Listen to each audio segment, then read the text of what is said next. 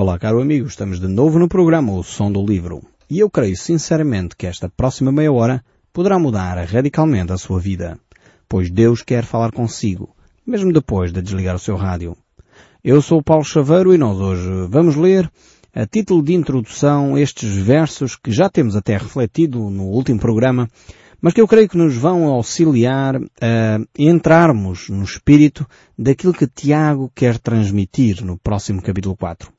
Por isso mesmo vamos pegar então um pouquinho mais atrás, no capítulo 3 ainda, o verso 13 em diante, para termos a sequência, o raciocínio, e a partir daí depois eh, continuarmos a analisar o texto bíblico. Diz assim então a palavra do nosso Deus no capítulo 3 do livro de Tiago, verso 13. Quem de entre vós é sábio e entendido, mostre em mansidão de sabedoria, mediante condigno proceder as suas obras. Se pelo contrário, tende em vós um coração inveja, amargura e sentimento faccioso, não vos glorieis disso, nem mintais contra a verdade. Esta não é a sabedoria que desce do alto. Antes é terrena, é animal, é demoníaca. Pois onde há inveja e sentimento faccioso, aí há confusão de toda a espécie, de toda a coisa ruim. A sabedoria lá do alto é primeiramente pura, pacífica, indulgente, tratável, plena de misericórdia e de bons frutos, imparcial, sem fingimento. Ora, é em paz que se semeia o fruto da justiça para os que promovem a paz. Temos então aqui estes dois tipos de sabedoria, a sabedoria do mundo e a sabedoria de Deus. A que vem da terra eh, e esta sabedoria que vem também do céu. E elas estão aqui eh, claramente em oposição. Elas são apresentadas exatamente para podermos ver as diferenças. Quantas vezes em determinadas comunidades, em nome de uma certa sabedoria, em nome de uma certa verdade, se entra neste espírito faccioso, neste espírito de contenda, neste espírito de primazia, e é tudo contrário à sabedoria de Deus. É dentro deste raciocínio que o apóstolo Paulo diz que a sabedoria do mundo é loucura diante de Deus, e que aquilo que o homem chama de sabedoria, Deus chama de loucura. Eh, quantos planos realmente os homens fazem? E são feitos numa certa sabedoria, numa certa lógica, numa, num raciocínio elaborado, humano até, mas na realidade são planos que não provêm dos céus. Isto acontece uh, realmente de muitas formas. Uh, por exemplo, se um jovem resolve estabelecer o seu lar, então certamente procura uma companheira para de facto tentar eh, casar, ter uma relação responsável. Agora a pergunta que ele deveria fazer era, realmente é da vontade de Deus primeiramente que eu me case? É da vontade de Deus que seja esta a pessoa? Se ele não consultar a Deus, ele pode fazer planos. Muitos deles até podem ser bem-sucedidos, mas continua a ser sabedoria humana. Não é planeamento de Deus. Então é necessário realmente nós começarmos pela atitude mais simples e mais básica para podermos alcançar o propósito mais nobre. E a atitude mais simples e básica é pedir a Deus essa sabedoria. Perguntar a Deus, Deus, o que é que tu queres da minha vida? E nessa forma, nesse sentido, procurar então a orientação de Deus. Como é que isto se faz? É, muitos estarão a perguntar, mas como é que eu vou fazer isso? Deus vai me responder como? Ele vai escrever no céu? Ele vai... Não. É, Deus normalmente não faz assim. Muitas vezes Ele revela-se de formas simples também. Muitas vezes Ele revela-se através da Sua palavra. Muitas vezes Ele revela-se através, de facto, de uma frase que vem ao nosso coração. E Ele confirma essa mesma palavra no nosso íntimo. O Espírito de Deus confirma com o nosso espírito a vontade de Deus. Agora, se aquilo que está a acontecer é feito por inveja, por amargura, por uh, sentimento faccioso, por mentira, claramente então não pode vir de Deus. Ainda que possa parecer bonito, mas não vem de Deus. Quando é misturado com a mentira, quando é misturado com a amargura, quando uh, a situação provém de um coração uh, faccioso, contencioso, não é de Deus. Pode até Deus usar a sua misericórdia para abençoar determinada situação. Mas não confundimos, não podemos confundir as situações. Eu lembro-me de, estava-me a falar disto e a lembrar de dois episódios uh, que me contaram e que na realidade ilustra bem esta ideia, como às vezes nós seres humanos damos a volta aos assuntos para tentar justificar os nossos erros. Eu lembro-me de uma senhora que estava a fazer contrabando, eh, na altura ainda as fronteiras estavam fechadas, e ela dizia, ah, mas eu depois pedi a Deus para me ajudar. Deus não vai pactuar com uma situação destas. No entanto, as pessoas às vezes misturam este tipo de, de reação. Misturam contrabando e pedem a Deus para Deus abençoar, então mas Deus vai abençoar uma coisa que é mentira, uma coisa que é, que é, que é errado, que é ilegal, que é contrário às leis humanas, quanto mais às leis divinas. É, realmente nós temos que ter alguma sabedoria. Outros às vezes uh, dividem igrejas por sentimentos facciosos, por uh, pecado que não é confessado. Muitas vezes os próprios líderes não confessam o seu pecado, estão em pecado e querem manter a todo custo aquela posição e depois uh, destroem, levam pessoas com eles e depois justificam que Deus quer a multiplicação da igreja e coisas deste género. Realmente não faz sentido. Nós temos que perceber se isso é sabedoria de Deus ou é sabedoria do, do homem, sabedoria humana. E quantas e quantas vezes o nome de Deus é, é manchado por esta atitude de sabedoria humana. Queremos justificar os nossos erros. E então, com base em sentimentos facciosos, com base em inveja, com base em amargura, toma-se atitudes e depois justifica-se dizendo, não, mas este era o melhor caminho. Como se Deus pactuasse com essas coisas. Tiago é muito, eh, como se costuma dizer, pão, pão, casquejo. É muito frontal, é muito direto aqui. E não, não mistura assuntos. Ele claramente chama as coisas pelo nome. E quem está a viver dentro destes sentimentos, desta atitude, eh, é, como ele diz, sabedoria terrena, animal e demoníaca. Isto não sou eu que digo, é Tiago. Portanto, o irmão, o amigo, tire as ilações que tem de tirar deste texto bíblico. Depois Tiago, e isto era só a introdução para chegarmos ao nosso texto de hoje, eh, Tiago prossegue no capítulo 4. Eh, verso 1 diz ele, de onde procedem as guerras? E contendas que há entre vós? De onde senão dos prazeres que militam na vossa carne? Cobiçais e nada tendes. Matais, invejais e nada podeis obter. Viveis a lutar e a fazer guerra. Nada tendes porque não pedis.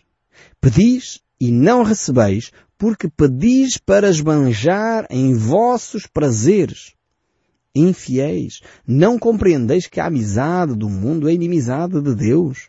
Aquele, pois, que quiser ser amigo do mundo, constitui-se inimigo de Deus. Ou supondes que em vós, afirma as Escrituras, é com ciúme e por nós anseia o Espírito que Ele fez habitar em nós? Antes, Ele dá maior graça pelo que diz, Deus resiste aos soberbos, mas dá graça aos humildes.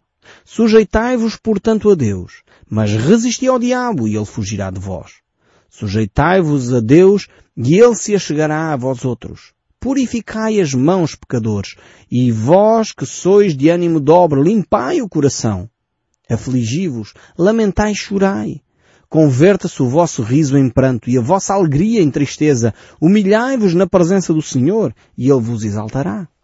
Irmãos, não faleis mal uns dos outros. Aquele que fala mal do irmão, o julga ser irmão, fala mal da lei e julga a lei. Ora, se julgas a lei, não és observador da lei, mas juiz. Um só é legislador e juiz, aquele que pode salvar e fazer perecer. Tu, porém, quem és? Que julgas o próximo. Temos aqui um texto que só por si, e por isso eu li praticamente todo este texto, só por si ele fala. Nem precisaria de mais comentário algum. Tão claro é as afirmações que Tiago nos deixa aqui. Mas eu gostaria de ir passo a passo, porque ele traz aqui tanta reflexão que se nós uh, ficarmos só com este texto no seu todo, podemos facilmente perder uh, muito do seu conteúdo. E ele começa com duas perguntas. De onde procedem as guerras e contendas que há entre vós? Temos que relembrar que Tiago está a escrever para uma comunidade cristã. Portanto, ele está a falar para a igreja. Está a falar para os cristãos. E ele pergunta de onde procedem as guerras e contendas. Talvez a igreja onde Tiago escreve não é muito diferente da nossa hoje em dia. Nós às vezes pensamos, ah, quem nos dera viver no tempo dos apóstolos. Ah, como era bom naquela altura em que os apóstolos estavam eh, entre nós. Como seria diferente a igreja? Temos que ser uma igreja segundo o Novo Testamento. E a igreja segundo o Novo Testamento, de acordo com Tiago, é uma igreja que tem guerras e contendas. A sua igreja está a viver isso. provavelmente a uma igreja próxima desta. Precisa é de mudar de atitude. E é por isso que o autor, Tiago aqui, João escreve, Pedro escreve, Paulo escreve, é exatamente a atitude de buscarmos a orientação do Espírito Santo. Nós, infelizmente, estamos a repetir muitos dos erros da Igreja Cristã. Já devíamos estar a léguas deste tipo de comportamento, mas continuamos a ter nas nossas comunidades muitas pessoas que promovem a guerra e contendas. E sabem porquê? Porque Satanás, ele gosta de semear no meio do trigo o joio. E Jesus já nos alertou para este facto. Nós, infelizmente, somos é, demasiado ingênuos e pensamos que tudo aquilo que está dentro das comunidades cristãs são trigo. Partimos do princípio que toda aquela gente, e temos que o partir, porque o próprio autor, Tiago, diz para nós não julgarmos as pessoas, e faz o bem, porque nós não temos que julgar ninguém, mas ao mesmo tempo temos que estar é conscientes que nem tudo aquilo que se diz cristão é efetivamente cristão. E nós no nosso país então temos lamentavelmente, as estatísticas que vocês sabem, que eu refiro constantemente, dos 98% de cristãos que não são cristãos, que são cristãos nominais, que, enfim, foram batizados quando nasceram, vão à missa quando se casam e depois vão quando vão ser enterrados. Basicamente é as três vezes que a pessoa vai, uh, vai à igreja na vida. E nós precisamos ter um cristianismo um pouco mais uh, comprometido, mais sério do que isto. E por isso não, não podemos estranhar se houver no seu meio contendas e guerras e invejas. E porquê é que acontece isto? Porque diz o texto bíblico de onde vem, eh, senão dos prazeres que militam na vossa carne. Ou seja, é atitudes carnais. Tem a ver com o nosso desejo pelo poder, tem a ver com o nosso desejo pelo aquilo que é do outro. E por isso mesmo o texto bíblico nos desafia a vivermos dentro da paz. E é por isso que lemos o capítulo 3, o verso 18, ele diz, Ora, em paz que se semeia o fruto da justiça para os que promovem a paz. E depois ele começa no capítulo 4, verso 1, de onde provém as guerras e contendas. Ou seja, o, o cristão, o verdadeiro cristianismo, é promoção de paz, é promoção da justiça, é promoção do bem-estar, é promoção da cordialidade. E depois vemos que um cristianismo uh, falsificado, um cristianismo forjado, um cristianismo carnal, promove a guerra, a contenda, a dissensão. E isto tem a ver com os prazeres, uh, os frutos da carne, diz o texto bíblico neste capítulo 1, neste capítulo 4, verso 1. Nós realmente temos que entender de onde provém este fruto. E é por isso que Jesus Cristo, Ele nos desafia a uh, uma atitude de ouvir a palavra de Deus e deixar que essa palavra possa dar o seu fruto no nosso coração. E Jesus falou de vários terrenos quando ele mencionou este importante aspecto de, da semente que é lançada para dar fruto. E ele fala de um dos terrenos, em Lucas capítulo 8, verso 14, ele é aquela semente onde a semente cai, cai num terreno entre espinhos. São os que ouviram a palavra de Deus e no decorrer dos dias essa mesma palavra é sufocada pelos cuidados do mundo, pelas riquezas, pelos deleites de vida e o seu fruto não chega a amadurecer. São pessoas que até têm desejo da vida espiritual, mas depois dão lugar à carne, dão lugar aos prazeres da vida. E por isso mesmo, essa, essa mensagem da palavra de Deus é sufocada, é estrangulada e, e não cresce. Quantas pessoas começam o cristianismo bem, entusiasmados, dinâmicos, mas depois deixam que a palavra de Deus seja estrangulada, sufocada. Começam talvez a olhar à sua volta, então mas aquele diz que vai à igreja há tanto tempo e tem esta atitude, está a murmurar e a dizer mal da A, B ou C, mas eu não quero um cristianismo assim. E em vez de, de se manter firme nas suas mudanças, uh, fica tão desencorajado por aquela atitude e nem se percebe que aquela pessoa pode ser joio e não trigo. Pode ser um não cristão que está metido numa comunidade e não um cristão e às vezes nós não nos apercebemos desta diferença. E esta diferença uh, realmente uh, pode fazer uma grande diferença. Desculpem uma redundância, mas a ideia é mesmo esta. Precisamos de perceber estas, estas questões para não nos deixarmos enredar, para não deixarmos que esta semente, que é a palavra de Deus, seja sufocada no nosso ser. Uh, Tito, quando Paulo escreve a Tito, ele dá outra referência neste sentido, pois nós também outrora éramos nécios, desobedientes, desgarrados, escravos de toda a sorte de paixões e prazeres, vivendo em malícia e inveja. Este era o contexto. Era o contexto daqueles que não conhecem a Deus. E então não devemos estranhar se uma pessoa está a ir a uma determinada comunidade e ainda tem estes comportamentos. Agora, é necessário nós percebermos que essa pessoa precisa de Jesus. E não pensarmos que uma pessoa só porque vai à igreja, logo já mudou todo o seu caráter. É só olhar para nós e vermos a nossa própria dificuldade em nos ajustarmos à vontade de Deus. Eu não sei se consigo, acontece. Eu faço esse exercício constantemente. Para não estar sempre a julgar os outros, que já deveriam fazer isto e aquilo e aquilo outro, olho para mim próprio. E tiro as, as ilações necessárias. Percebo que eu ainda tenho um percurso longo a fazer com Cristo. E há muita coisa que eu ainda preciso melhorar na minha vida cristã. E por isso mesmo, creio que os outros estão a fazer o mesmo esforço, a ter os mesmos desafios, porque Deus continua a trabalhar no coração deles, porque aquele que iniciou a boa obra vai completar até o dia de Cristo. Isto é uma promessa de Deus. Ele vai fazer essa boa obra em si. Você acha que ainda tem muito para mudar? Ótimo. Está no bom caminho. Continua a achar e deixe Deus fazer o resto. Deixe espaço para que o Espírito Santo altere os seus comportamentos. Fiquei extremamente encorajado esta semana ao ver uh, um mail de alguém que nos escreveu, um dos nossos ouvintes, que uh, realmente começou a ouvir o nosso programa de rádio há uns anos atrás. Uh, não conhecia a Cristo, nunca tinha entrado numa igreja. Essa pessoa nunca tinha frequentado uma comunidade cristã. Começou a ouvir o nosso programa e tomou uma decisão, enviar-me-lhe uma Bíblia para que ele pudesse conhecer melhor a Deus uh, enviámos-lhe uma Bíblia, sua família já aceitou a Cristo, escreveu-nos ele há pouco tempo, e agora está ele a começar a liderar um grupo para falar do Evangelho de Jesus Cristo. Que coisa tremenda aquilo que Deus está a fazer na vida deste ouvinte. E Ele quer fazer na sua também.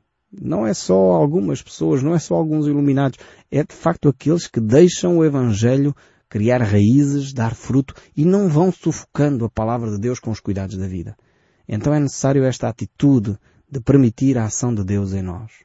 O verso 2, vamos voltar aqui a relembrar o verso 2, diz, cobiçais e nada tendes, matais e invejais e nada podeis obter. Viveis a lutar e a fazer guerras, nada tendes, porque não pedis. Temos aqui uh, uma atitude, mais uma vez, de oração e alguém que não recebe porque na realidade não está a, a pedir. Muitas vezes esforça-se, batalha, luta para aqui, luta para ali, fica cansado, constantemente afadigado com guerras e confusões, mas não chega a lado nenhum. Eh, é uma, uma guerra em glória, cansaço e mais cansaço. E Tiago escreve exatamente para estes cristãos que vivem a combater, vivem a combater. Bastava pedir. Nada tendes porque não pedis. Se de facto nós pedíssemos, receberíamos mais. E depois ele diz, pedis e não recebeis, verso 3, porque pedis mal, para esbanjardes em vossos prazeres. Aqui é, é uma referência tremenda, este verso 3. Infelizmente, algumas comunidades eh, têm desenvolvido uma mentalidade comercial da vida espiritual. Acham que a pessoa vai lá, é tipo máquina onde se põe aquelas moedas, não sei se você está a ver, e depois tem lá uma série de produtos e você clica eh, e depois então sai uma bebida, sai umas bolachas, e acham que a vida cristã é mais ou menos assim. Deus é como aquelas máquinas, eu chego lá, faço a minha oração, carrego no botão e aquilo tem que sair cá embaixo. O autor de, do livro de Tiago diz que nós muitas vezes pedimos e não recebemos porque pedimos para esbanjar nos nossos prazeres. Muitas vezes nós queremos coisas simplesmente para ter.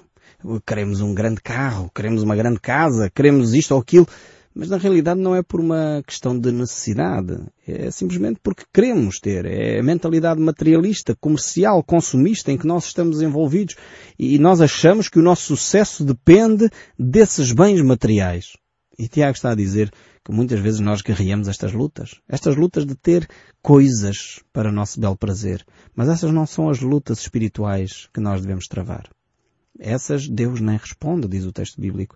E infelizmente temos muitas comunidades que se dizem cristãs hoje em dia a apelarem para esta mentalidade materialista e comercial uh, no sentido do ter. O cristão espiritual, o cristão cheio de fé é aquele que tem o maior carro, é aquele que tem a maior uh, casa, é aquele que tem isto e aquilo e aquele outro. Não é este o ensino bíblico. Eu posso estar a desiludir algum dos nossos ouvintes, mas não é este o ensino bíblico.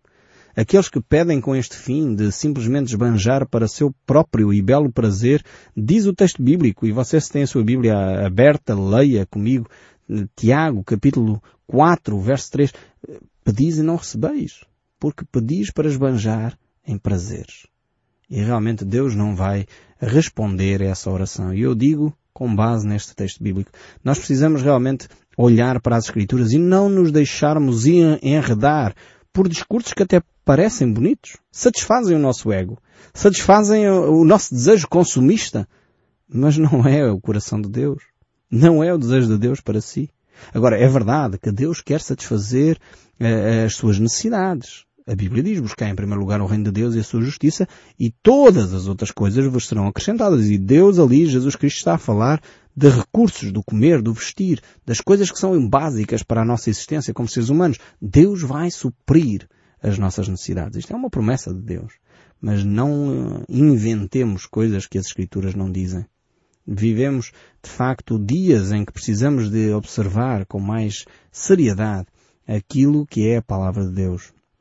E realmente os textos bíblicos nos mostram a importância de vivermos este cristianismo efetivo, um cristianismo que busca a Deus, que busca a glória de Deus, para que o nome de Cristo Jesus seja uh, cada vez mais anunciado.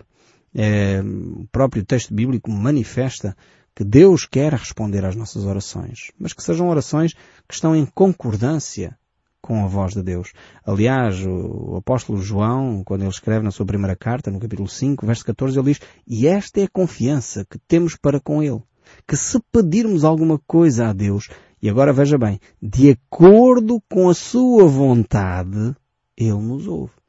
Então não é o que eu quero e que me apetece. Eu quero uma moradia com três piscinas e quero um avião a jato para poder passear e pronto, eu vou pedir a Deus e Deus vai ter que me dar porque a Bíblia diz pedir dar-se-vos-á. Não, a Bíblia diz aqui de acordo com a vontade de Deus. 1 João capítulo 5. E Tiago capítulo 4 verso 3 diz pedi e não recebeis porque pedis mal para esbanjar em vossos prazeres. Eu espero sinceramente que nós entendamos aquilo que é o coração de Deus quanto à nossa oração.